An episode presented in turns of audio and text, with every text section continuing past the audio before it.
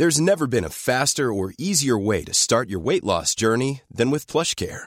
PlushCare accepts most insurance plans and gives you online access to board-certified physicians who can prescribe FDA-approved weight loss medications like Wigovi and Zepbound for those who qualify. Take charge of your health and speak with a board-certified physician about a weight loss plan that's right for you.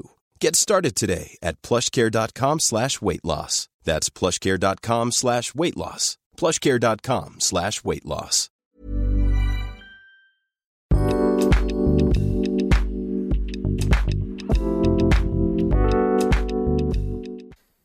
Toma dos. Spam del bueno. ¿Lista? Hola, ¿qué tal? ¿Cómo se encuentran? Bienvenidos a otro Cat Weekly, el número 28. Me encuentro con Daniela Barrera. Y Adrián Guzmán al micrófono. Hoy tenemos un tema profundo. Creo que es un tema que incluso yo por lo menos me siento identificado con este tema porque a mí nunca me ha costado, suena muy a lo mejor raro, ¿no? Para algunas personas escucharlo, pero yo jamás he sentido como que la soledad es algo malo, que igual ahorita vamos a platicar sobre eso. El tema realmente surgió de una plática que tuvimos Daniela y yo en la semana. Sin embargo, todavía no decidíamos de qué íbamos a platicar este Cat Weekly. Y a raíz de ver, de escuchar más bien un episodio en Spotify, que igual se los recomiendo, del podcast de Rorro E. Chávez, que es un chico emprendedor. Creo que es de Monterrey, si mal no me equivoco. Eh, creo que es muy interesante, como varios de los episodios que tiene en su podcast. Hace mucho me lo recomendaron, de hecho es parte de la recomendación semanal. Y él platicaba sobre ve a, a- ve a comer solo, ¿no? Algo así. eh, aprende a comer solo o algo así decía el, el podcast, ¿no? Que el punto realmente era eso, ¿no? Como, ¿es realmente malo estar solo? O sea, eh, eh, ¿qué ventajas te conlleva estar solo? Lo cual quisimos tocar en este podcast. Digo, tengo aquí un, un acordeón, una chuleta, como dicen los españoles, eh, donde pues tiene, ten- tenemos algunos de los temas, ¿no? Que igual queremos platicar, pero quisiera empezar primero por ahí. A final de cuentas, yo propuse este tema. Entonces, ¿tú qué crees? ¿Crees que es algo malo estar solo? Sí, yo sí creo que Puede llegar a ser malo. puede llegar a ser malo por diferentes razones, pero creo que puede llegar a ser malo si no, si no sabes estar solo, Creo yo. Que puede llegar. De hecho, yo, cono- yo tenía una conocida y yo recuerdo que ella me platicó que se iba a ir como que de crucero, se lo habían regalado, algo parecido, ¿no? Y dije, hey, qué padre que, que tengas esa oportunidad, ¿no? Total que unos días antes de que saliera, yo dije, hey, ¿qué onda? Ya casi te vas, este, ya estás lista, todo esto, ¿no? Y me dice, ¿sabes que No sé si voy a ir. Y yo así de, pero es que te regalaron como que el pase, ¿no? ¿Por qué no irías? No, pues es que las personas que iban a ir conmigo, creo que nomás iban a ser uno o dos, eh, lo que pasa es que no pueden ir. Ok. Y me dijo, me da un pavor imaginarme en un crucero, irme a sentar y comer sola. Wow. Y yo así de, pero vas a cruzar el charco, o sea, vas a ir a Europa, te regalaron el boleto, faltan unos días. ¿Cómo que dudas, sabes? ¿Cómo que no vas a ir porque te da miedo sentarte a comer sola? Y ahí, creo que ahí fue donde, donde yo me quedé pensando como, mm, si yo tuviera esa oportunidad, también estaría en duda. Que fue hace como, no sé, unos 10 años más o menos, poquito menos. Pero si caes en cuenta como si te cuentan esas historias, ahorita que escuchas la, la historia, te quedas como, a veces llega un punto en el que dices, pues es que yo podría ir al cine solo, ¿no? Yo puedo comer solo. Pues sí, pero lo has hecho. O porque no lo has hecho. ¿sabes? En ese punto yo sí caí como en el, pues si yo podría hacerlo o no podría hacerlo. Llegué a hacerlo eventualmente por diferentes circunstancias, pero como que me demostré muchas cosas también, ¿no? Entonces, yo sí pienso que estar solo es malo si no sabes estar solo. Y es que aparte, digo, eh, dependen muchas cosas, ¿no? Porque, por ejemplo, en nuestra sociedad, estar sola, sobre todo, mujeres, se ha vuelto algo incluso peligroso Sí. ¿no? en ciertos escenarios. cosa que también menciona este chico, Rorro, Rorro Chávez, me cuesta su nombre, Rorro Chávez, eh, él lo menciona dentro del episodio, él dice que, que obviamente tengas cuidado, ¿no?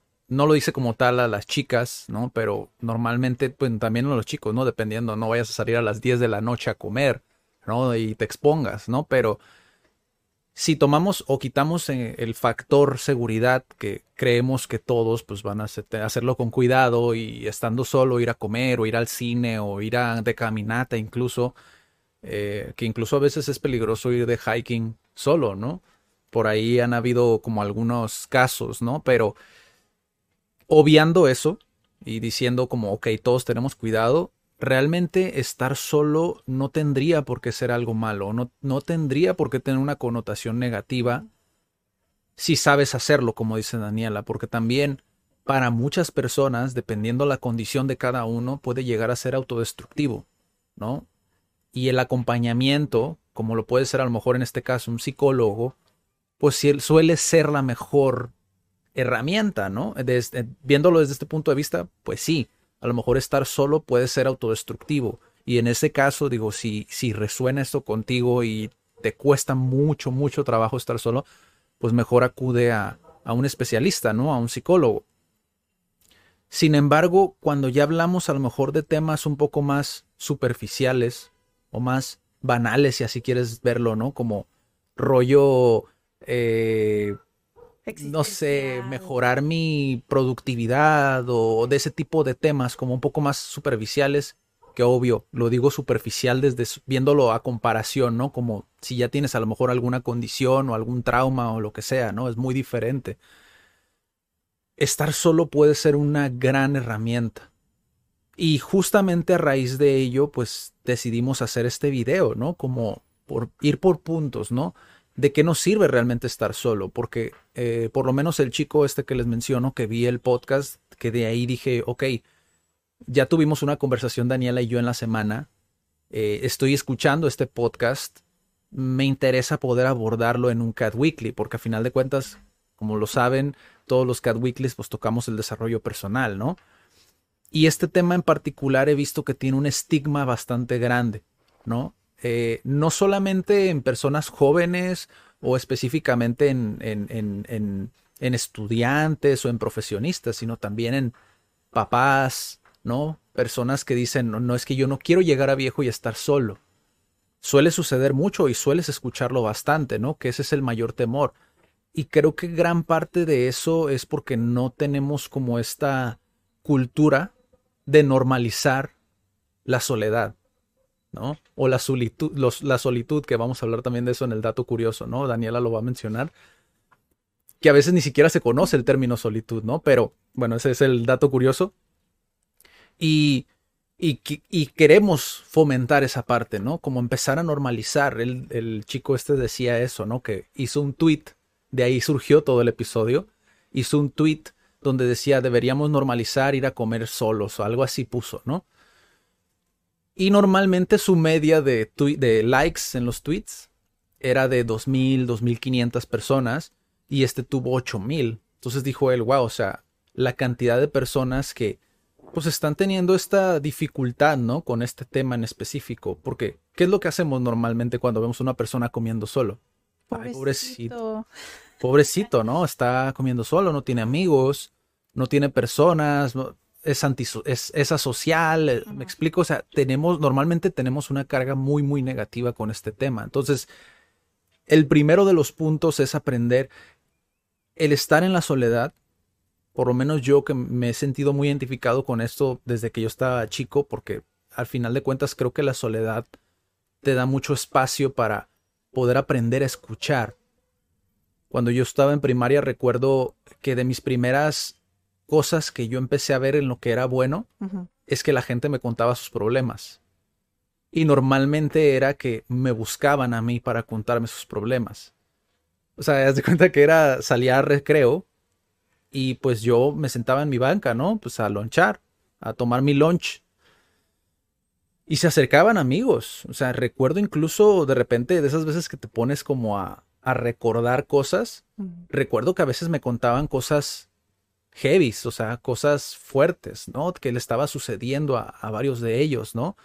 Y dices tú, ok, creo que esto de cierta manera, porque obviamente no lo, no lo analizas de esta manera de niño, ¿no? Pero creo que el estar en silencio y el estar en soledad te ayuda mucho a aprender a escuchar. Creo que a veces, porque a mí sí me pasó también, o sea, curiosamente desde la primaria también sentía como esta tendencia como al filosofar, a la psicología, al descubrimiento, todo esto, ¿no? Y también curiosamente coincidía con que pues terminaba hablando de cosas como muy profundas con amigos y de alguna manera pues quería apoyarlos, ¿no? Entonces, eh, pues sí, mi historia también es, es un poco larga, pero este es uno de mis temas favoritos específicamente porque para mí sí era muy difícil el poder estar sola antes.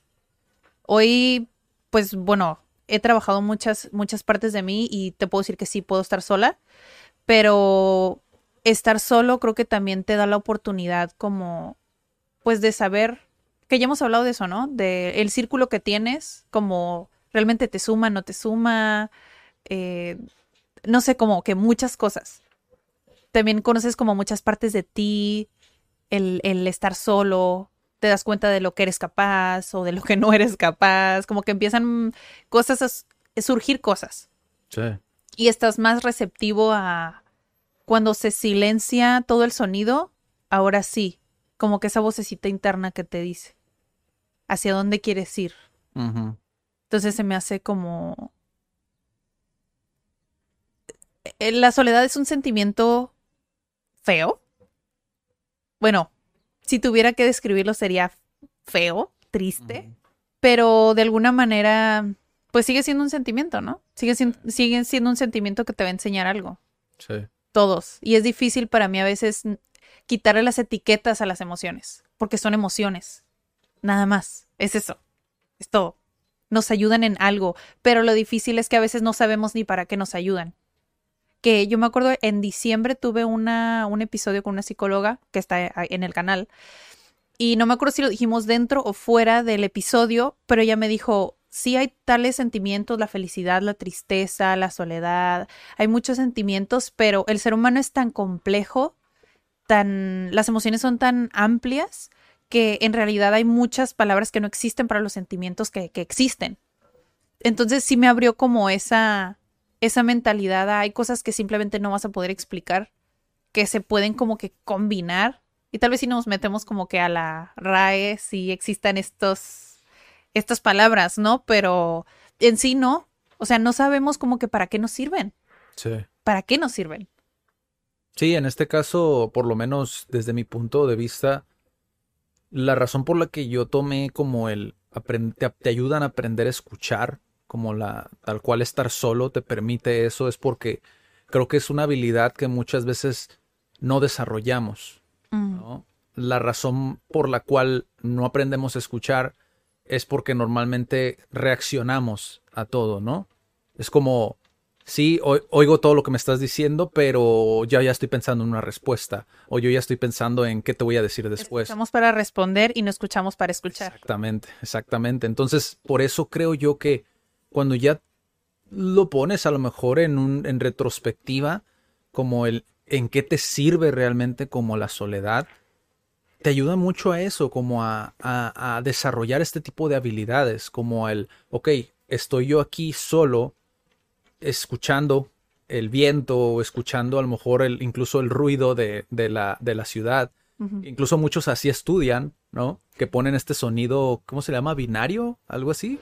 El sonido este como de fondo, ¿no? Como la musiquita está para estudiar. O sea, estamos escuchando esto y esto nos ayuda como a poder estudiar de una mejor manera, desempeñarnos mejor.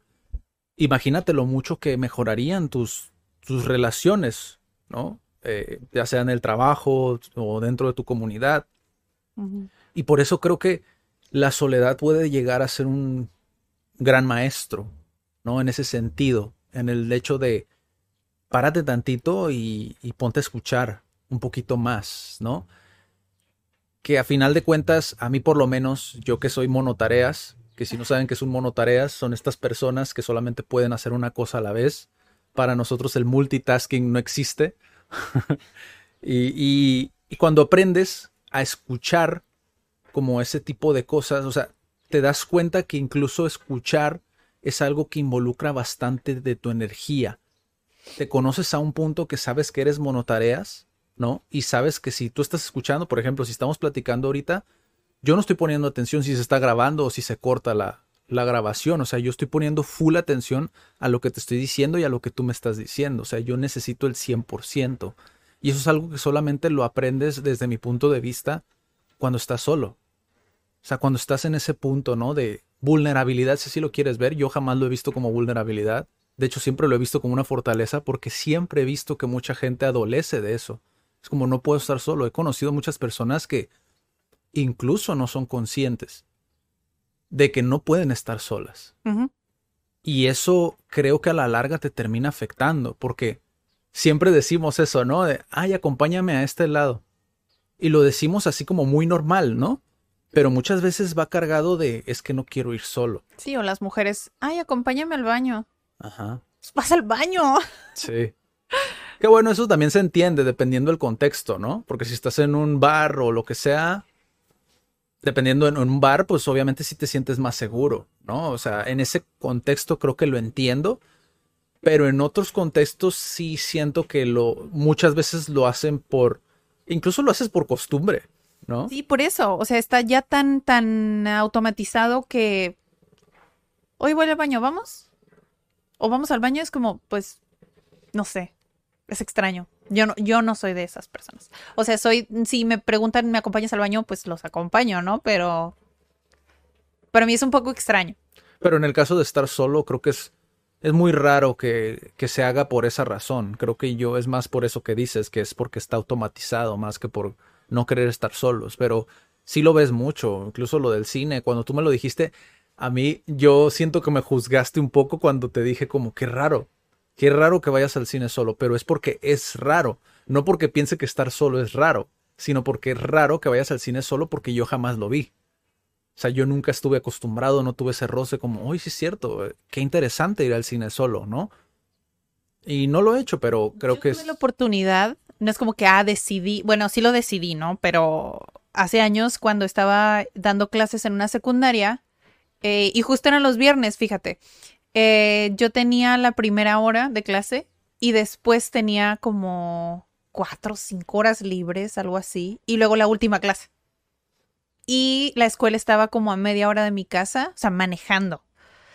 Y yo dije, mmm, ¿puedo irme a la plaza que está cerca? Las primeras veces, las primeras semanas, eh, pues iba a caminar por la plaza, porque no era tan raro andar solo caminando por la plaza. Mm. Después, este, me sentaba a comer, o sea, como que fueron pequeños pasos, ¿no? Después me, me sentaba a comer y finalmente dije, pues ahí está el cine, pues voy a ir al cine. Y ya agarré mis alitas y me metí al cine. ah, contrabandeando. Contrabandeando. Pero también depende quién seas, porque, o sea, no cualquier persona puede estar deambulando por ahí. Por ejemplo, si yo estuviera deambulando, pues ven a un. Ahora sí que un animalón, ¿no? Deambulando por ahí, o sea, también se ve un poquito más sospechoso, ¿no? A... No sé, no lo Creo sé. yo que sí se puede sospechar un poquito y de hecho, más. cuando pedí el boleto, este, me dijeron, ¿cuántos? Y yo, pues, uno. Uno sí, me das un boleto para no sé qué, o sea, para mí pues lo pedí, ¿no? Pero sí fue como que dudaron un poquito, ya después ya me ubicaban. Sientes el juicio, ¿no? No lo sentí, solo fue como, como ya te digo, di pequeños pasos en, pues bueno, voy por la plaza a caminar sola, me tomo un café sola, me siento a comer sola, eh, ya después di el paso del cine, entonces yo no lo sentí tan raro porque ya había dado pequeños pasos de hacer cosas sola. Entonces cuando ya lo decidí fue como, ah, pues me das un boleto y sí fue como, ¿uno? Sí, me das un boleto para... Ya después te digo, ya me ubicaban, pero... Fue sí fue raro al principio. Sí, porque es como... A final de cuentas es un hábito el estar solo, el generar como esta, el sentirte lo suficientemente cómodo para estar solo, tienes que llevarlo de manera gradual, ¿no? Muchas veces no va a ser algo inmediato, ¿no? Como por ejemplo, el chico este que escuché su podcast, él ponía de ejemplo y me gustó mucho su ejemplo, porque dice, ¿cómo es que puedes ir a comer solo? ¿Cómo puedes ir al cine solo? ¿Cómo puedes ir a, a caminar solo? ¿No? Él decía, muchos me preguntan, muchos de ustedes me preguntan cómo es que doy, cómo es que puedes sentirte cómodo hablando en público. Decía, bueno, es que ustedes se imaginan que de un día para otro yo empecé a hablar en un lugar con cinco mil personas, dice, pero la realidad es que no. Primero me dieron la oportunidad de hablar con 10 personas, luego con 500, luego se hizo uno de 1000, luego uno de 2000 y luego así hasta que llegamos a las 5000, ¿no? 5000 personas en un mismo recinto, ¿no? Pero si, nunca fue algo inmediato, fue algo gradual, fue algo que fue forjándose, fue algo que se fue construyendo, ¿no? Cosa que, por ejemplo, también a nosotros, para nosotros es como, nosotros en un principio no pensábamos que esto sí iba a ser un formato que fuera habitual. ¿Por qué? Porque no es, por nuestra agenda decíamos, ok, va a ser un poco desafiante, ¿no? Pero no fue algo inmediato. O sea, ¿cuántos, cuántos videos tú? Los primeros cinco fueron muy cada dos semanas, cada no era. no fue constante y paramos mucho tiempo. Entonces, viéndolo desde esa perspectiva, para nosotros llegar a este formato, que es Cat Weekly, nosotros tuvimos que hacer muchísimos videos. O sea, estás hablando de arriba de 100, sin exagerar. O sea, arriba de 100 videos se tuvieron que crear para poder llegar a este formato. Entonces, de cierta manera, te deja entrever que para hacerte el hábito de estar solo, tienes que empezar poco a poco. Porque si no puede resultar muy abrumador. ¿no? El hecho de de repente querer ir al cine solo, a lo mejor dices, me siento raro. Sí, lo sientes raro. Y puedes juzgar y decir, no es para mí. Y suele suceder mucho, ¿no? Que dicen, no es para mí. Yo, yo recuerdo que disfrutaba tanto mi, mi soledad que incluso hasta pensaba hacer este, el viaje este de mochilero, ¿no? Sí, también es un poco extraño que, que viajen solos. Ajá. A mí sí me tocó ver viajeros solos. Sí. Porque la verdad, cuando, bueno, ese es mi, no, no soy viajera así que de mochilera o de que viaje así muchísimo, pero siento que si ya traes eso, es muy difícil que alguien como que de tu círculo te siga así, ¿sabes? Si, si, es que viajas con alguien por mucho tiempo y son mochileros, eh, creo que es alguien que te encuentras en el camino y no es alguien como que de, de tu origen, siento yo. Sí. Siento yo. Porque, pues sí, es, en inglés sí lo dicen como solo, que no es como solitario ni, ni, ¿sabes? No lo ven como algo feo, es como, pues va solo. sí. Y aquí es va solo como, ay, pobrecito. Sí. Y, y, por ejemplo, a mí cuando, cuando yo quise hacer este emprendimiento, porque al final de cuentas es un emprendimiento, es un viaje, yo lo quería hacer de mochilero porque yo dije, estando solo, puedo escribir, ¿no? y puedo aprender muchas cosas. Yo esto se los estoy diciendo a Adrián de 24 años, 23, 24 años, ¿no? Yo sentía que podía aprender muchísimas cosas y en aquel entonces, que es el punto de esta historia, conocí a una viajera. Conocí una viajera, bueno, conocí su blog, ¿no? Nunca la conocí en persona, pero conocí su blog. Es Anico Villalba, igual la pueden buscar. Eh, no sé si todavía siga viajando, fíjate, pero tenía un blog muy interesante, de hecho es escritora y hacía un formato que a mí se me hacía muy novedoso, que eran los autorretratos. Digo, los autorretratos, los, los autorrelatos, ¿no? Que eran básicamente contarte toda una historia, toda su historia por medio de fotografías que iba tomando. Entonces te iba contando no solamente escrito, sino también con fotografías, todo el relato, ¿no? Se me hacía muy novedoso, se me hacía muy interesante. Digo, estamos hablando de hace seis años, seis años, siete años, ¿no?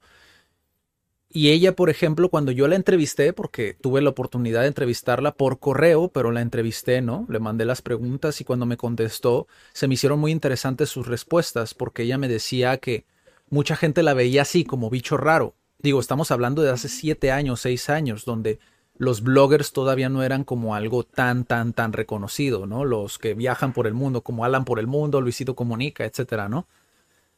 Y ella me decía que siempre se le veían como, la veían como bicho raro, sobre todo porque era mujer. Ajá, exactamente. Y decían esa parte de que, pero es que no ves que es peligroso. Dice, o sea, la gente tiene muchos, muchos, este, muchos juicios sobre viajar, estereotipos, ¿no? Que es como, es peligroso, chalala, chalala.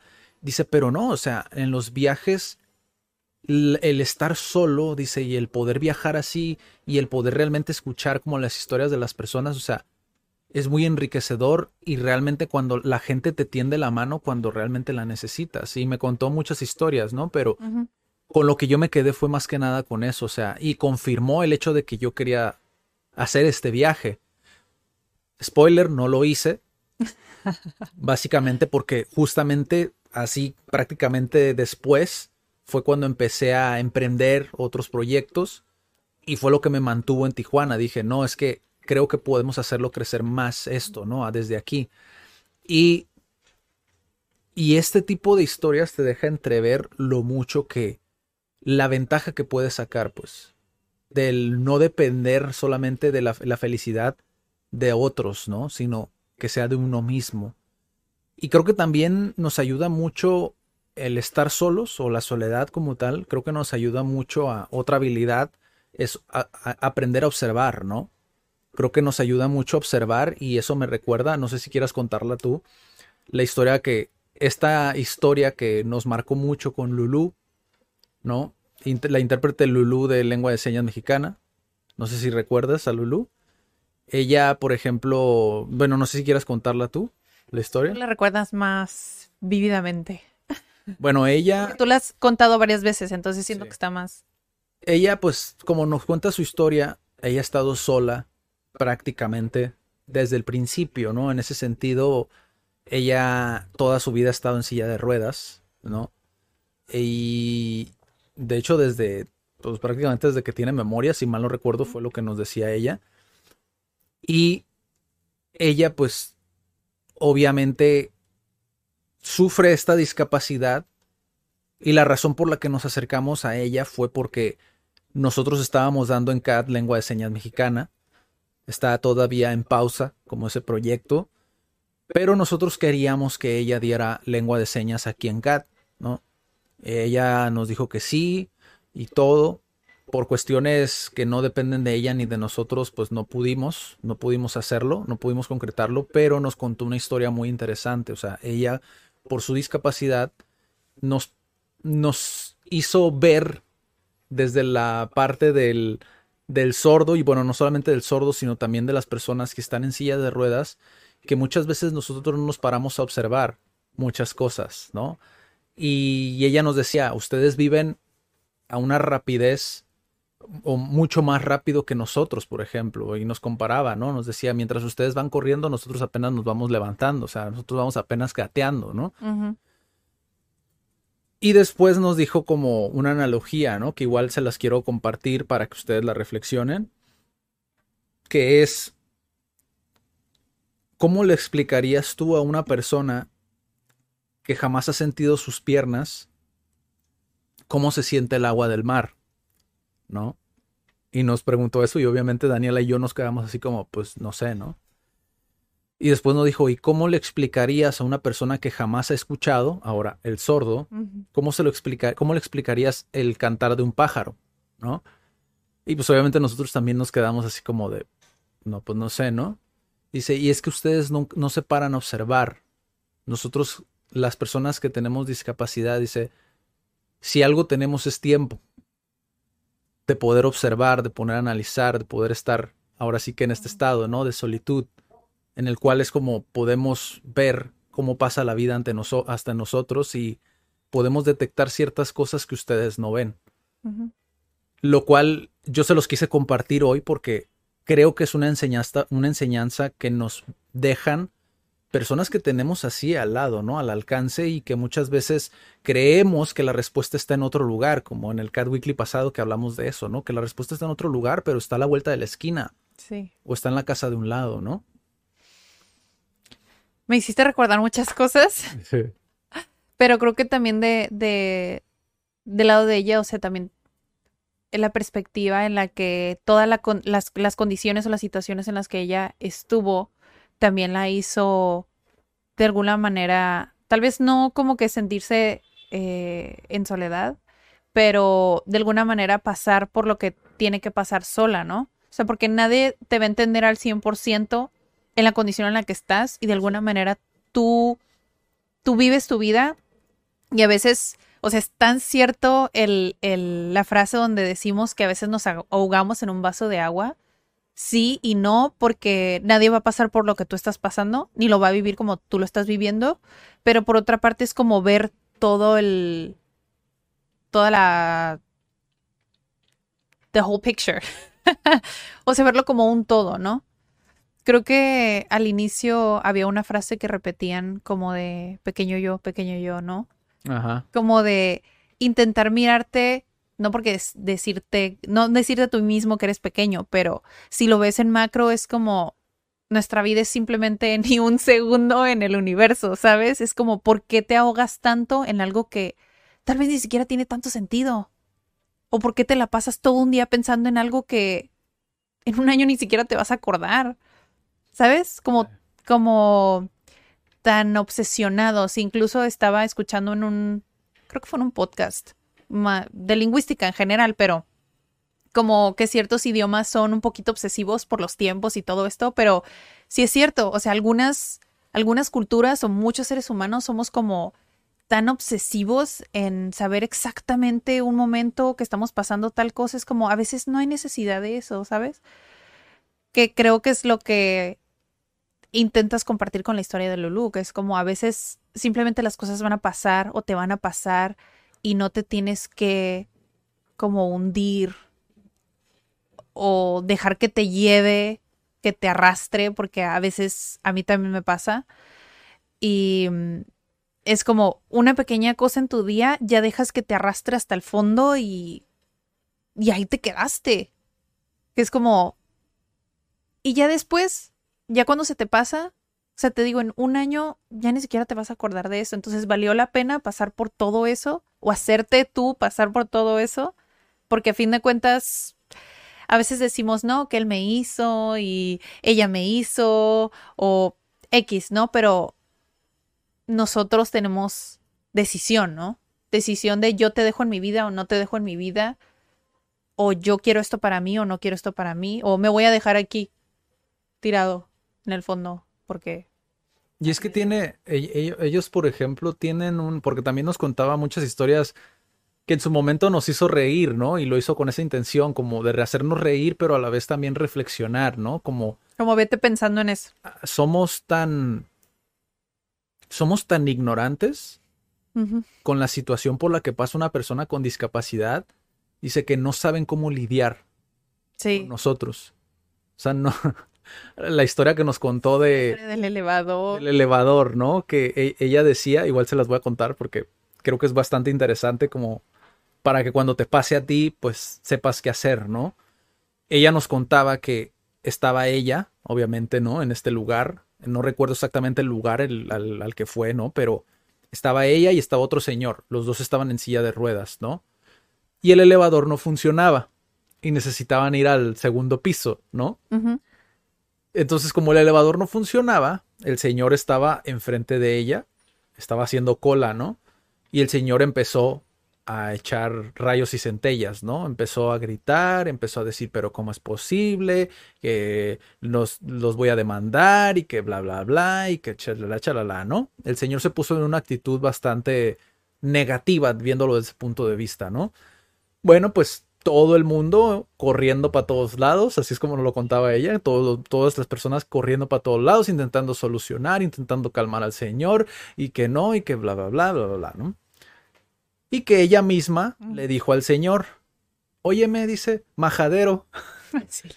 eh, ¿por qué no le haces como yo? A mí me van a cargar, me van a cargar al segundo piso y ya está.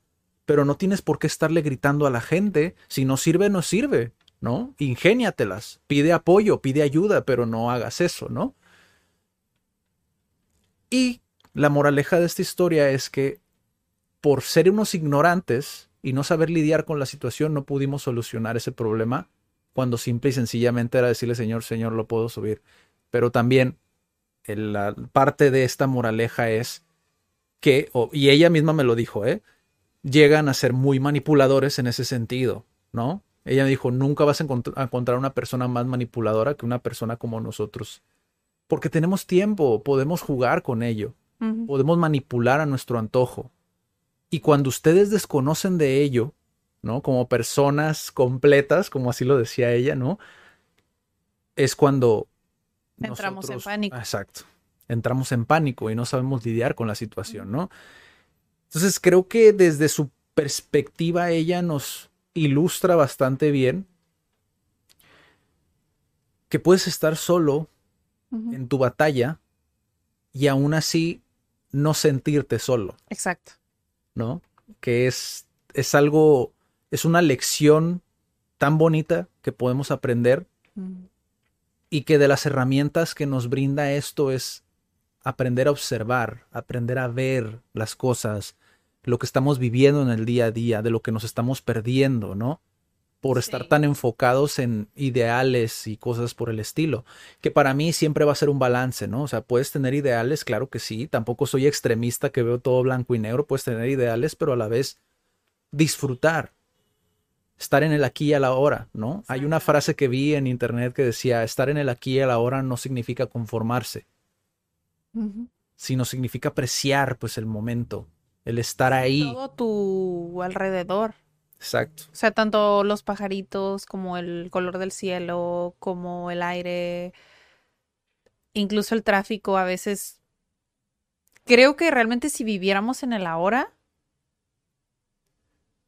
el tráfico ni siquiera sería un momento de estrés. Sí. Y te lo digo yo porque hoy, hoy sé que en Tijuana iba a haber mucho tráfico, ¿no? O sea, yo ya sabía eso. Igual yo sabía que hoy, precisamente que grabábamos, no venía con tanto tiempo, pero aún así dije, o sea, no me hace falta nada, vengo de buen humor. Yo siempre soy de las personas que echan rayos en el tráfico, tú lo sabes, pero hoy decidí no hacerlo porque simplemente estoy feliz con e-, este momento. Y la verdad, o sea, iba riéndome de la gente que no respetaba el tráfico, que se metía, que, ¿sabes? o sea, iba con una sonrisa cuando iba manejando y eso es como súper raro cuando vas en el tráfico. pues simplemente iba disfrutando como, pues el día a día, ¿sabes? Como, no sé, la música, el carro, la gente, tu ciudad. Sí, ves, más cosas, ¿no? Como que aprendes a ver más cosas, que es justamente el este punto, ¿no? Que estamos, del que estamos hablando. Y que para mí, por lo menos, yo siento que sí hubo un parteaguas en cuanto a la reflexión que me brindó, pues Lulu en este caso, ¿no? Que es. Son grandes maestros que muchas veces no logramos ver esas enseñanzas, ¿no? Sí. Y bueno, ya después en otros Cat Weekly les vamos a, a, comentar más, más este, pues más enseñanzas, más anécdotas de, que hemos tenido esos roces también, ¿no? Con, con otras personas. porque también tenemos historias con otras personas que la verdad sí me gustaría compartir. Sí. O sea, ya en un futuro porque no me quiero quedar con eso. Nada más como que yo, ¿no? Siento que falta mucho también, creo que es parte de nuestra responsabilidad como de, pues, compartir esa experiencia que hemos tenido, pues, en CRIT. O sea, todas esas, ¿no? Que nos han dado la oportunidad de aprender y de, pues, de hacernos conscientes, ¿no? Como de lo que somos, de lo que tenemos como seres humanos. Y lo que dijiste ahorita de disfrutar nos lleva al siguiente punto, que es el amor propio. O sea, la, la soledad nos ayuda mucho también, el estar solos en general, creo que también nos ayuda o nos permite esta posibilidad, esta oportunidad, ¿no? Ideal para poder fomentar nuestro amor propio, o sea, conocernos en, un nivel, ¿no? Eh, en el cual podamos, podamos aceptarnos y si no nos aceptamos, poder encontrar el por qué no nos aceptamos nosotros mismos, ¿no? Que si alguien dijo algo o alguien piensa algo sobre nosotros, nosotros podamos querernos lo suficiente como para decir, ok, tú me dices tu feedback, ¿no? Tu, tu comentario, si me molesta, ¿por qué me molesta? ¿No? ¿Y qué voy a hacer al respecto? Sí. O si no me molesta, pues igual me conozco lo suficiente, tengo ese amor propio para saber que es algo que realmente no viene a, a cuento, ¿no? Sí. Sé que es uno de tus puntos favoritos en este tema, que es el amor propio, porque sé que tienes varias rutinas o varios momentos en, el, tu, en tu día donde disfrutas de esto y me gustaría que lo compartieras es de las cosas, creo, más difíciles de alcanzar. Porque, o sea, te digo que todo va conectado, ¿sabes? O sea, para mí el amor propio es algo que se va enseñando. Idealmente debería ser enseñando como desde que estás chiquito, ¿no? Pero como eso no existe, la crianza en realidad no, pues no hay como que lineamientos o incluso, o sea, la inteligencia emocional es relativamente nuevo, incluso en nuestro país.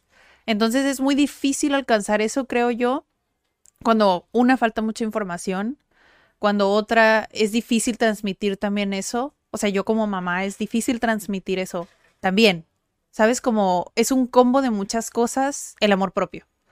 Primero es como qué, qué recibiste de tus papás, después es qué te vas a dar tú, si lo tuviste o no lo tuviste, cómo te lo vas a dar a ti, ¿sabes? Como te, tienes que dar cuenta de muchas cosas, te tienen que caer muchos veintes para poder llegar a ese análisis de ¿me hace falta o no me hace falta? O incluso qué es. Como que piensas amor propio es como que hay cosas de sí, quiérete y siéntete bonita y no. O sea, cada ser humano necesita tener ese amor propio. ¿Para qué es el amor propio? O sea, para poder poner esos límites porque es lo que te decía al principio del episodio, ¿no? Es como a veces queremos hacer menos como a ciertas eh, emociones que nos hacen sentir incómodos, como el enojo, por ejemplo. Es como, no, el enojo te ayuda a poner límites. Esto me gusta, esto no me gusta. Y para expresarlos, ¿no? O sea, he tenido yo que ponerlo en palabras porque se lo quiero explicar a una niña de cinco años. Sí te puedes enojar, ¿sabes? Sí puedes decir, mamá, ¿sabes qué? Esto no me gusta. Y el hecho de que yo sea tu mamá y que no te guste no quiere decir que lo tienes que hacer. Y desde chiquitos no nos dicen eso. No nos dicen, no te puedes, no nos dicen, te puedes enojar. Me puedes decir que algo no te gusta o que no quieres. ¿Sabes? Sí. Creo que desde ahí empieza el amor propio. Sí. O el hecho de, porque a mí sí me pasó, ¿no? Como de, eh, peínate de cierta forma. No es que no me quiero peinar. No, como no te vas a peinar, te peina y todavía te lastiman, ¿sabes? Y es como, o sea, si en esas cosas el consentimiento desde, desde ahí también se empieza. Es como, ¿qué le estás permitiendo? ¿Qué mensaje le estás dando al niño? Si es como si yo te quiero, se supone, y se supone que te respeto, como si algo no quieres hacer, a fuerzas quiero que lo hagas. Y desde ahí empiezan esos patrones con la falta de amor propio. Sí. Que es como, ya escala a tengo una pareja y estoy permitiendo cosas que internamente no me gustan, pero como quiero que estés conmigo porque te amo, pues dejo pasar esas cosas. Claro, hay cosas negociables y no negociables, ¿no? Cosas que dices, esto pues, no lo permito ni en el presidente ni en nadie, pero hay otras cosas que dices, bueno, no es para tanto, ¿no? Pero ¿cómo vas a hacer esa diferencia? Pues haciendo esa esa reflexión como interna. Y es que aprender a aprender a estar solo, viéndolo desde este punto de vista como del amor propio, siento yo que por lo menos cuando eres niño, sí tienes momentos a lo mejor donde dices tú, bueno, pues estando con otros niños es más desafiante porque todo el tiempo pues es caos, ¿no? Pero Toda flor de piel. Ajá, si tú lo inculcas de cierta manera, tener esos tiempos para, por ejemplo, a lo mejor un niño es más desafiante meditar. Tú, por ejemplo, lo intentaste con medio de tus clases. Recuerdo todavía que era como esos momentos de con, con los niños, enseñarles inglés y tener un momento para meditar. Ese momento de estar en paz, en calma y a lo mejor solo, de cierta manera, dentro de tu mente contigo mismo, ¿no? Siento que es un súper importante para un niño como para poder enseñar esa parte del amor propio porque, bueno, realmente no sabes qué está sucediendo acá arriba, ¿no? Pero a lo mejor está pensando eso, ¿por qué es que pasó esto? ¿Por qué sucedió esto? ¿Por qué, por qué me siento así? ¿No? Empezar a, a identificar esas cosas. Y como adulto en este escenario que tú dices, como estando con una persona, hay ocasiones que ni siquiera las años de terapia van a poder hacer algo si no aprendes a estar solo. O sea, si no aprendes que primeramente tienes que estar solo para entenderte, para quererte Y después viene como, ok, ya estoy lista o listo para estar con alguien más. Pero todo empieza desde ese punto, desde, ok, ya estoy solo, tengo tiempo para observarme, ¿no? Tengo tiempo para escucharme, que son los puntos anteriores. Tengo ese tiempo para escuchar todas esas cosas que me quiero decir a mí mismo, ¿no? Y que nadie más te las va a decir. Porque solamente tú te conoces lo suficiente como para saber cuáles son tus límites, como lo que decías tú, ¿no? Ahora, no quiere decir que el hecho de que estés en una relación o en pareja no puedas descubrir eso de ti, Sí. ¿sabes? A veces que por muchas cosas del destino llegas a la soltería, a veces no es por voluntad propia y pues tienes que aprender, ¿no? A ver, unos no, unos no aprendemos, otros sí aprendemos, pero todos tenemos esa oportunidad, creo yo, de estar solo, completamente solo, y tienes esa opción de elegir si aprendes o no a estar solo. Pero hay otras personas que, o sea, yo sí he visto que tienen una relación sana, yo podría decir que es sano, y que están en pareja, pero también están muy bien estando solos. ¿Sabes? Como que sí, sí, Es que, por ejemplo, yo siento que en ese punto necesitas, necesita haber un balance. Por ejemplo, las personas, sabemos que dos personas desequilibradas es muy difícil que puedan llegar como a ese punto que tú dices. Pero si hay una persona que tiene ese balance y una persona desequilibrada, pues puede ser que esta persona balanceada pueda enseñar de cierta manera o pueda, si es que son compatibles en muchas cosas, es decir, similares en muchas cosas, yo siento que sí puede llevarle ese balance, ¿no? sí, sí, sí. lo que sucede muchas veces en las relaciones es que no te tomas el tiempo, o por lo menos lo que yo he visto, que no se toman el tiempo de conocer realmente a la persona, Exacto, porque esa persona todavía no se conoce. exacto. Y lo que sucede es que después detona la bomba, ¿no? ¿Por qué? Porque es como, ok, ya vi que es por este otro evento que sucedió hace, o sea, me explico, o sea, es demasiado desafiante y por eso es que normalmente se lastima, obviamente, una relación. Y es cuando otra vez vuelves solo y puedes tener muchos problemas, puedes ir a terapia y lo que tú quieras. Y incluso todavía está el punto en el que el terapeuta, pues, sea especialista en el tema o que sea bueno, que tenga las habilidades, que eso muchas veces la gente no se pone a ver que terapeutas, psicólogos hay muchos y por lo mismo, como en todas profesiones, hay buenos y hay malos, ¿no? Pues sí. Y puede ser que a lo mejor no sea el indicado para ti, no haya esa conexión, lo que tú quieras, y no te sirva porque no te tomaste ese tiempo de conocerte, de estar solo, de si quieres ir de hiking o, la actividad que a ti mejor te favorezca. Yo por lo menos abogo por, estoy en favor de que, y lo he dicho creo que en otro Cat Weekly, conocerte, llegar a ese autoconocimiento, no vas a, o más bien no vas a llegar a ese autoconocimiento solamente yendo al cine o solamente yendo a ir a comer solo o solamente ir a caminatas o al hiking o lo que tú quieras, desde mi punto de vista. Esto es con constancia, ¿no? Estando, no necesariamente ir al cine, sino estando en tu habitación, estando en, en la sala de tu casa, estando afuera en el, en- de tu casa, en la calle, sentado. Me explico, o sea, estando en ese momento en el cual a lo mejor estás escuchando hasta una canción, ni siquiera estás meditando de la manera tradicional como muchos piensan que meditas, ¿no? Que tienes que estar acá en la flor del loto, ¿no? Y todo el rollo. A lo mejor estás escuchando una canción, estás en tus pensamientos y de repente, boom.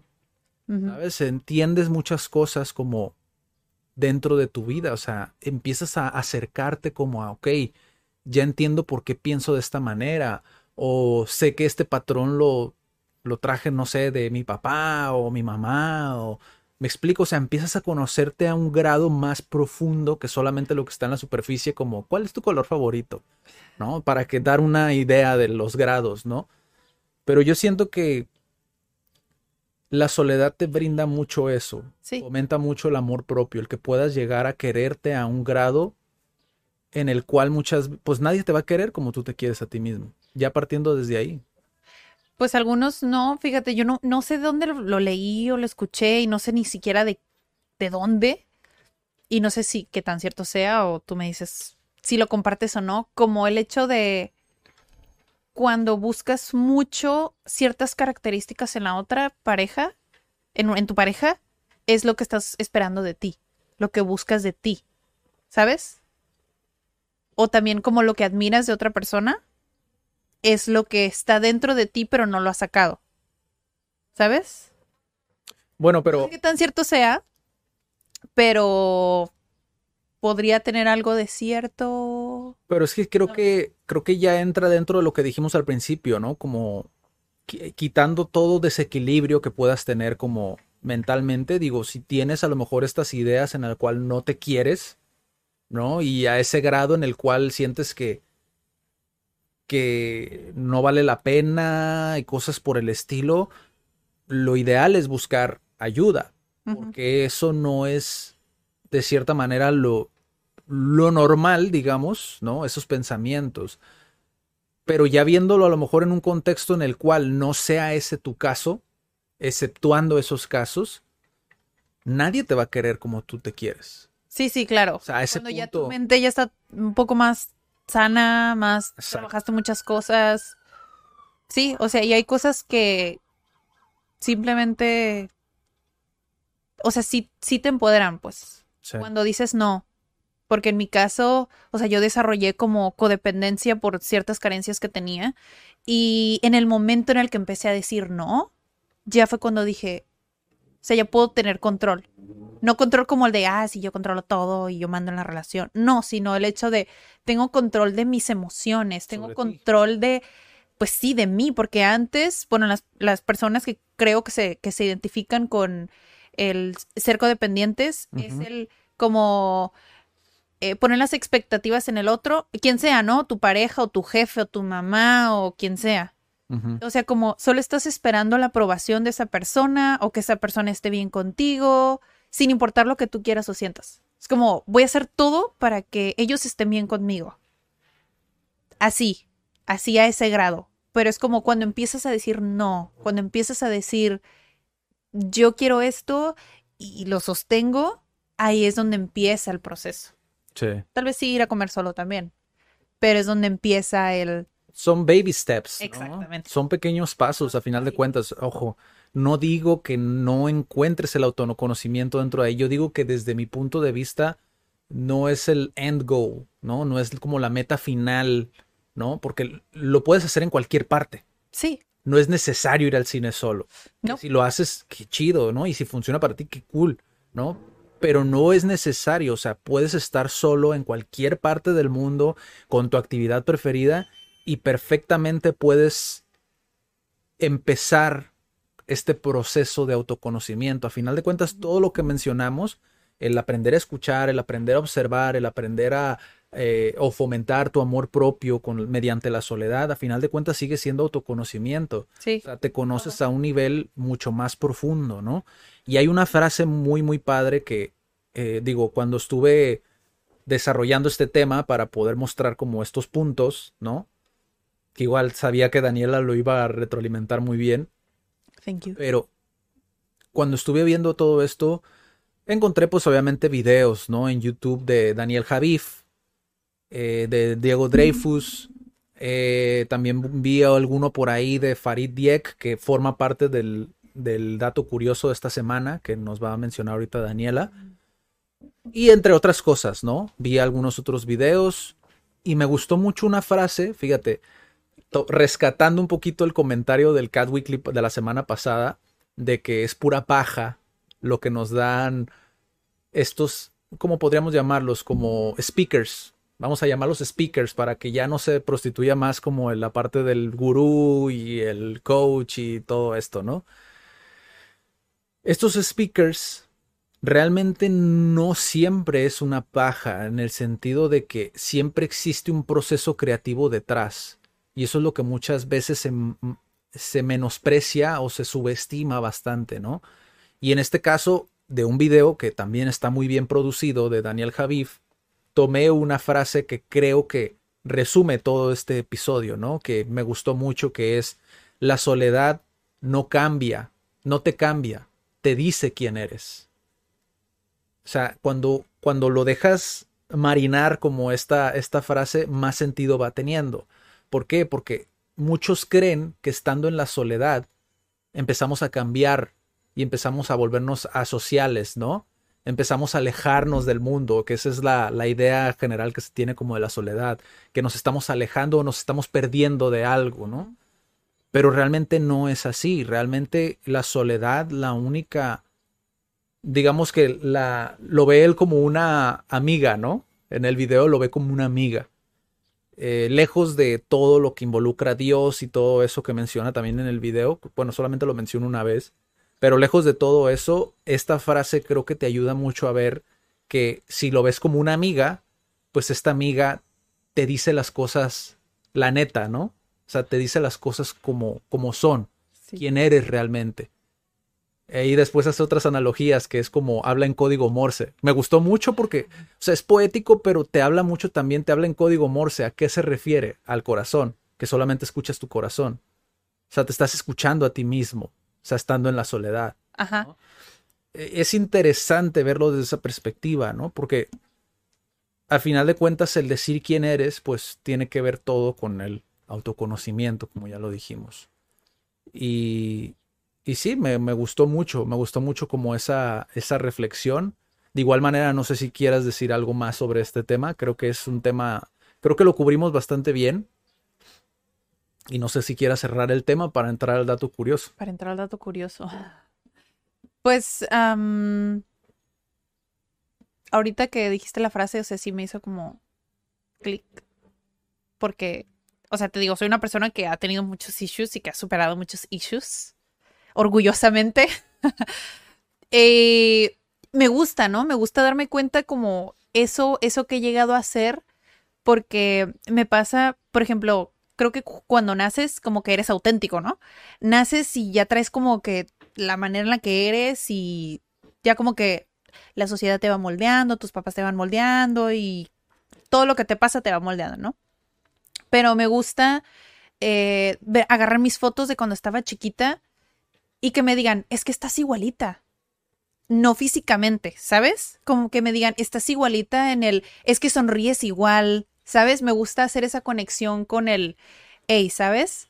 Aquí estás y has llegado o no has llegado.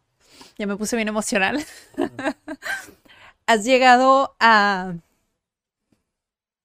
a lograr más de lo que pudiste haber pensado, ¿sabes? Si no sabes, puedes llegar a sentir que, que no puedes. Pero también cuando llegas y tocas fondo, cuando ya no hay para dónde moverte, pues ya no te queda de otra.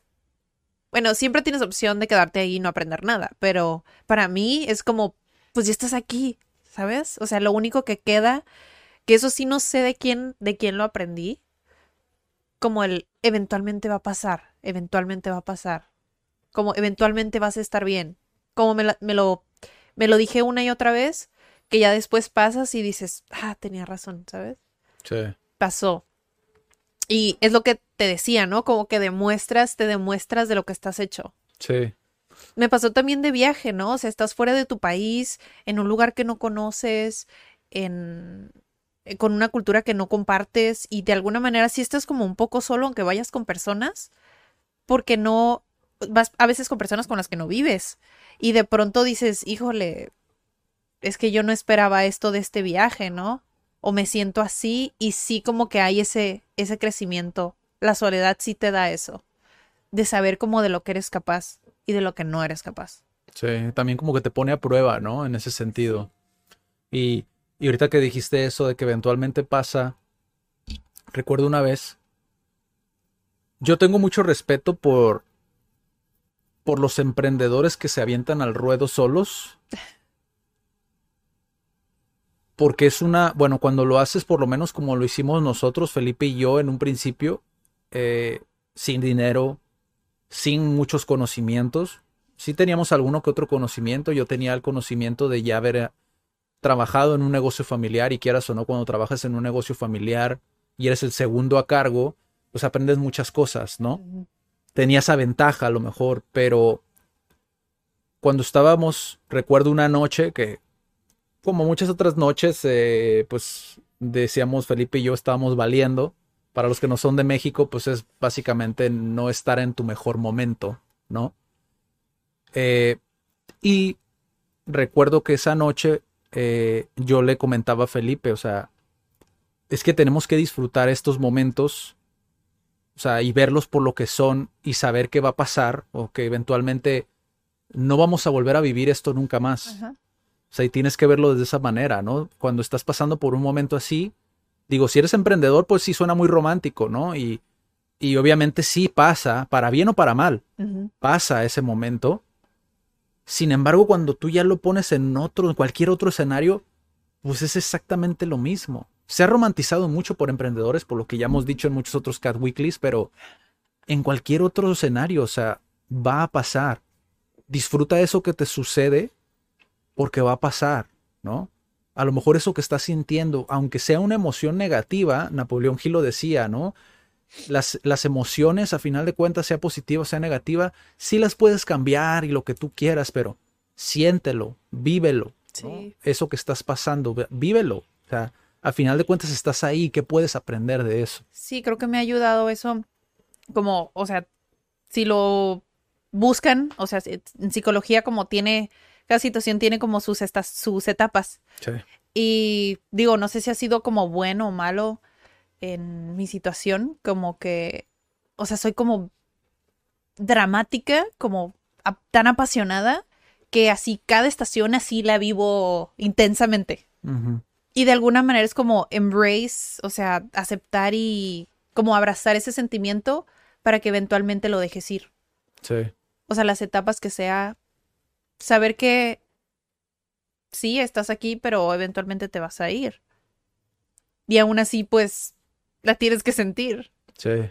Sí, porque imagínate, o sea, si fuera, si nos dejáramos guiar solamente por ya se acabó, pues igual, imagínate, estaríamos deprimidos todo el tiempo porque sabemos que nos vamos a morir eventualmente. Exacto, para bien o para mal, nada dura para siempre. Exacto.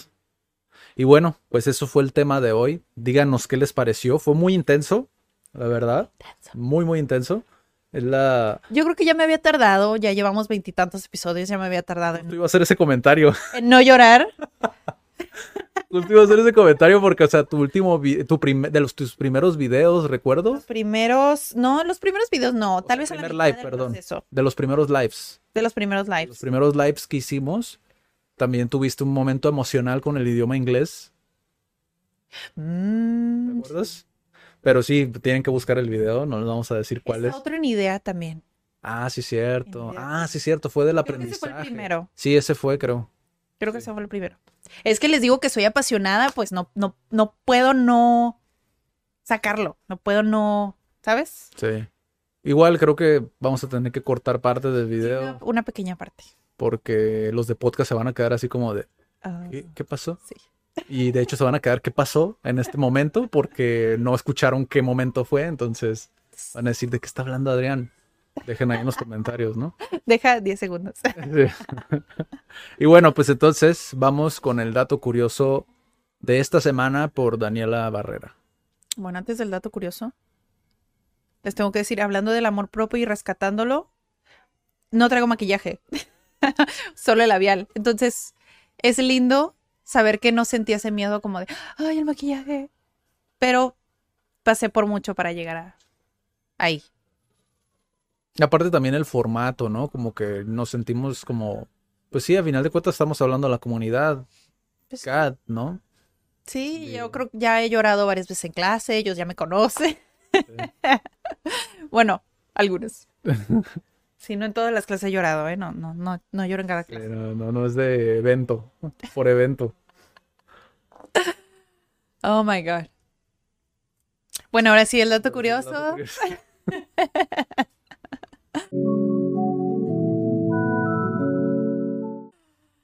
La diferencia de soledad y solitud.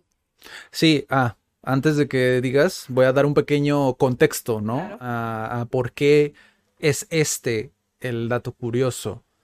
Como lo mencioné anteriormente, mencioné a Farid Diek, ¿no? Que es eh, también un emprendedor, es empresario. eh, y él también tiene un canal de YouTube. De hecho, cuando yo empecé a emprender ya había, ya hacía videos este camarada. No sé realmente cuánto tiempo lleve, pero yo recuerdo que ya hacía videos. Y él tiene un video en el cual explica la diferencia entre soledad y solitud, lo cual se me hizo muy interesante. En un principio yo le decía a Daniela, a ver, explícamelo tú desde tus palabras, ¿qué es esto? Porque según yo mi investigación en la RAE, son sinónimos. O sea, soledad y solitud son sinónimos. Sin embargo, porque los dos son ausencia, carencia, perdón, involuntaria o voluntaria de, ah, no recuerdo exactamente qué era, pero o sea, básicamente de, de, de compañía, sí. Compañía, ¿no? Y a mí me llamó mucho la atención porque, pues, obviamente él explicaba un poquito más a profundidad sobre los términos, que es importante, justamente porque el lenguaje es tan abstracto y que existen tantas malinterpretaciones, él veía importante que empezáramos a utilizar los conceptos adecuados para referirnos a X o Y situación, ¿no? Lo cual estoy totalmente de acuerdo. Sin embargo, a veces, pues sí, cada uno le da su significante, ¿no? A cada palabra, entonces se vuelve una ensalada de frutas, ¿no? Básicamente. Entonces, cuando yo le comenté a Daniela, le dije, oye, ¿qué te parece si lo abordamos este como el dato curioso? Pero por favor explica bien cómo, cuál es la diferencia entre uno y otro, ¿no? Ok. Ahora, la diferencia de solitud y soledad. Los dos son sustantivos, son cosas, son conceptos. Sí, no describen nada. Pero una, la soledad es el sentimiento. Es un sentimiento del ser humano. Pero la solitud es simplemente como una un, un estado, pero no emocional. Puede ser incluso físico. Estás en una relación, no estás en una relación, estás con alguien, tienes compañía o no tienes compañía. Entonces, solitud es eso. Y por eso puede ser voluntario o involuntario. Porque pues, tanto puedes decidir terminar una relación como te pueden dejar. Entonces, sigue siendo solitud voluntaria e involuntaria. Y entonces eso te podría llevar a sentir esa soledad, que ahora sí ya es la el sentimiento.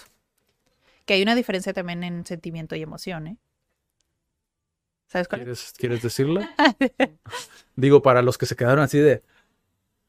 Las emociones son eh, pasajeras. Y los sentimientos es algo que desarrollas con el tiempo. Es como el amor. El amor es un sentimiento, es una emoción. Sentirse enamorado es una emoción. Eventualmente pasa. Porque hay personas que dicen que dura tres meses, otras que dicen que dura un año, y etcétera, etcétera. Pero igual es pasajero. Y yo siempre he pensado que se lo sacan de la manga cada que dicen que, ay, que dura tanto, porque yo he escuchado como tres personas diferentes que dicen una temporalidad distinta. Bueno, es que em, bioquímicamente se supone que... Tres. ¿Cómo? Son tres años lo que dura, supuestamente. Eh, bioquímicamente, es, estar en una relación te produce em, endorfinas, me parece, que es el químico. Entonces, como que estás feliz el estar con esa persona. Entonces, los niveles altos, no es cierto, son tres años. Los niveles altos, ajá, son tres años. O sea que después de eso vas a tronar. No, no es cierto. que después de eso ya todo se vuelve un poco, un poco más difícil o que ya no sientes lo mismo. ¿Por qué? Porque los niveles, esos que ya te producía antes, ya no. Aunque la relación sea la misma, pero los químicos ya como que ya te acostumbraste y pues disminuye. Es que también tiene que ver mucho, bueno, siento yo, ¿no? Que tiene que ver mucho también el, la sustancia de la relación, ¿no?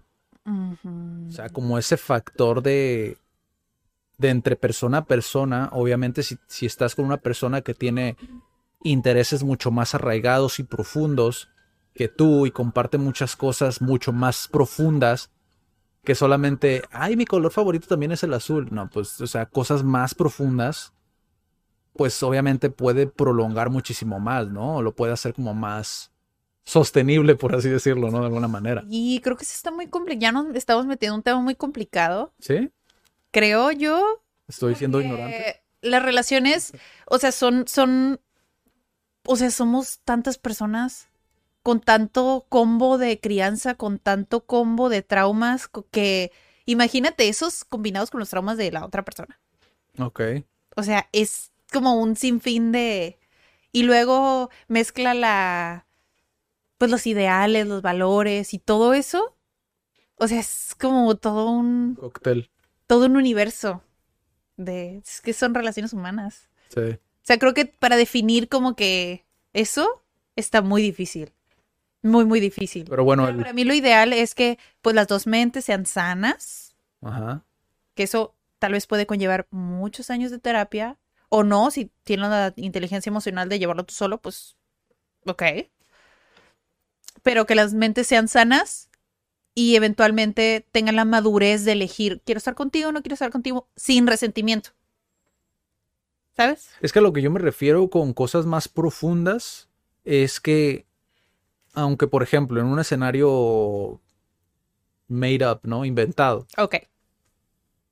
en el que una persona, digas tú, de hecho lo escuché hace tiempo, no recuerdo exactamente dónde, pero de, hablaban sobre tu pareja, ¿no? Si tu pareja, por ejemplo, te dice, ah, ¿sabes qué? Mira, tú te vas a encargar de hacer comida y yo me voy a encargar de lavar los trastes, ¿no? De lavar los, pues sí, los, Los platos. todos lugares los platos, sí, los platos, mejor.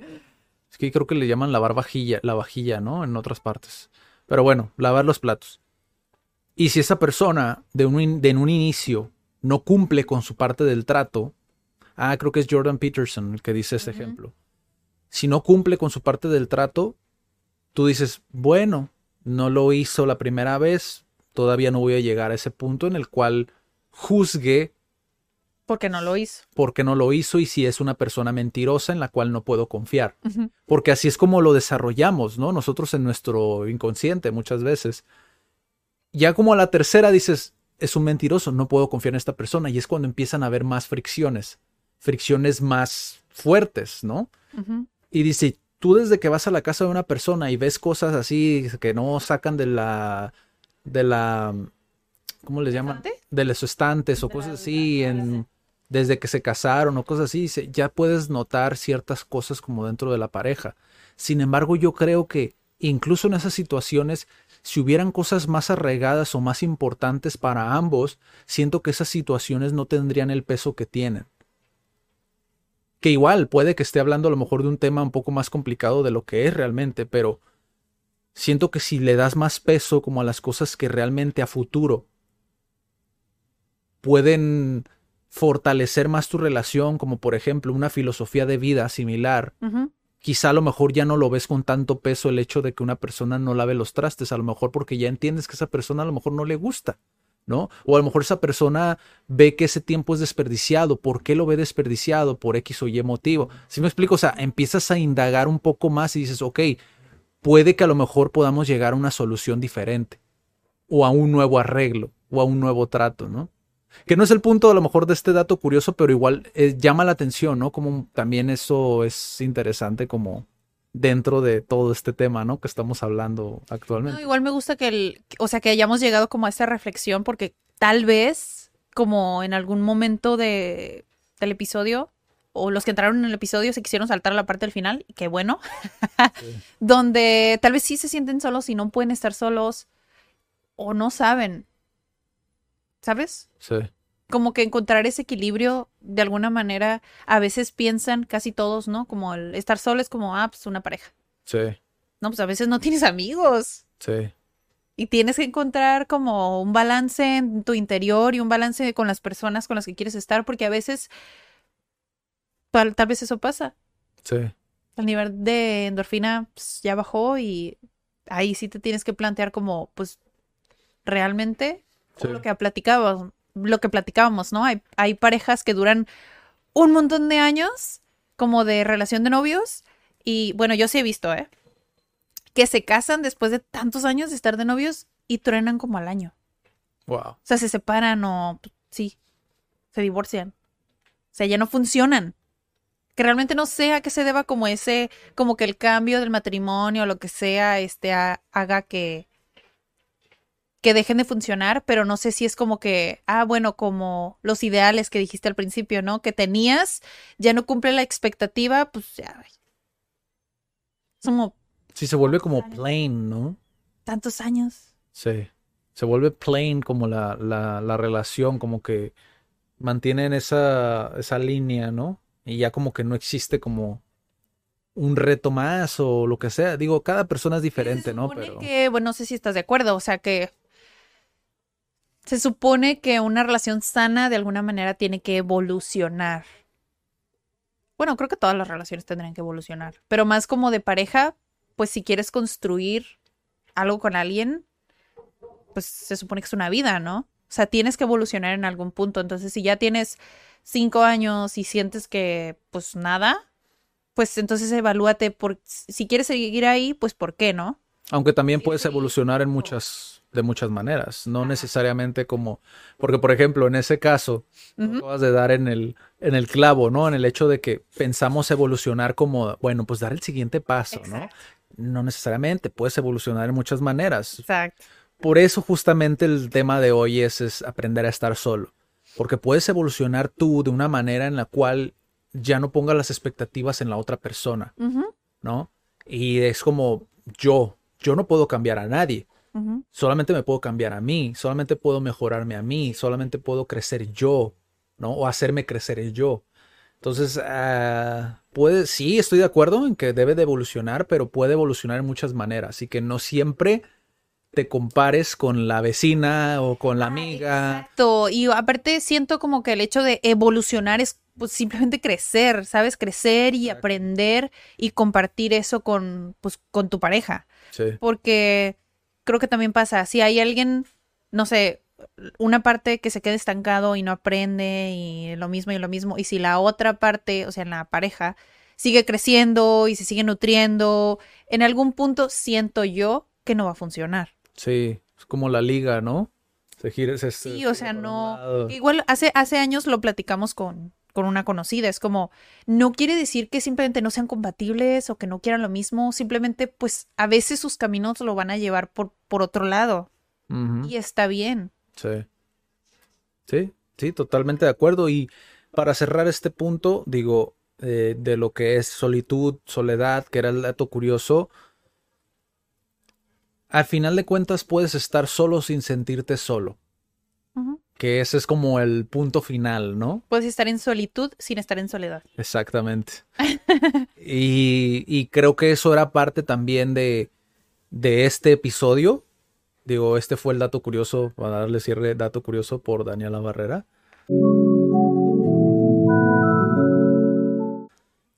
Y pues este fue el, el episodio, ¿no? La recomendación semanal lo mencioné al principio hoy, ¿no? Que es Rorro E. Chávez, para que vayan a ver el podcast. El episodio como tal, se los voy a dejar aquí en pantalla porque no recuerdo exactamente cómo dice, pero es aprende algo así a comer solo o come solo o algo así, ¿no? Que es básicamente eso, ¿no? Hablar sobre estar solo. En dado caso de que quieran saber como la opinión de él, vayan a verlo, su reflexión, lo que él dice.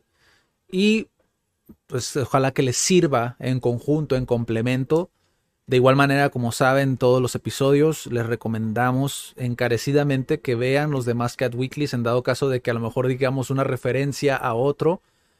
Pues más que nada para que se armen las piezas del rompecabezas, ¿no? Y no quede como inconclusa esa idea que digan, ay, ¿por qué dice esto, no? Right. Que puedan tener una idea más general de nuestra manera de, De pensar. de pensar, de reflexionarlo. Y pues sí, nos vemos en el próximo Cat Weekly. Y cuídense mucho. Hasta la próxima. Bye.